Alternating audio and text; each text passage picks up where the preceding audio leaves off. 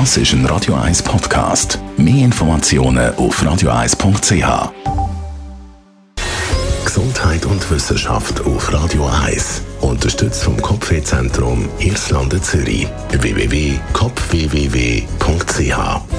Jawohl, das ist nämlich jetzt das Thema. Wir reden von Haarausfall.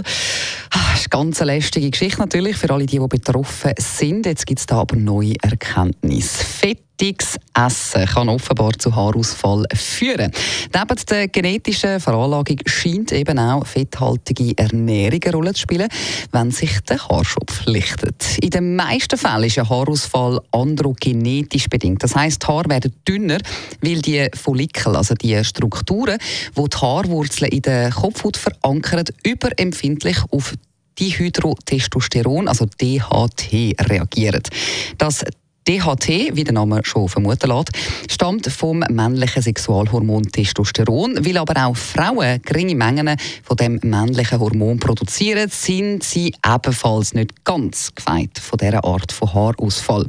Neben der hormonellen Veranlagung könnte jetzt aber ein weiterer, bis jetzt recht unbekannter Risikofaktor für Haarausfall dazukommen, nämlich fettreiches Essen und starkes Übergewicht. Zumindest lässt eine aktuelle Studie aus Japan auf das schliessen. Dort haben Wissenschaftler in einem Versuch mit Mäusen nämlich einen verblüffenden Mechanismus entdeckt. Sie haben den Tieren übermäßig fettiges Futter gegeben. Und dann haben die nicht einfach nur zugenommen, sondern auch ihr Fell hat sich so ein bisschen gelichtet und das schon nach wenigen Wochen ziemlich deutlich. Die Forschenden die sind dann diesen Ursachen auf den Grund gegangen.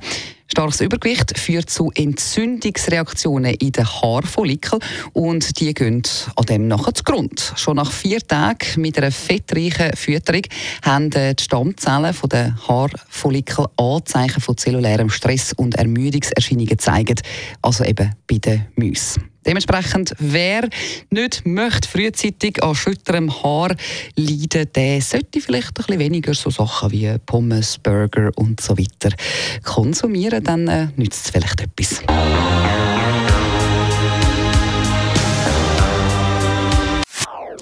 Das ist ein Radio 1 Podcast. Mehr Informationen auf radio1.ch.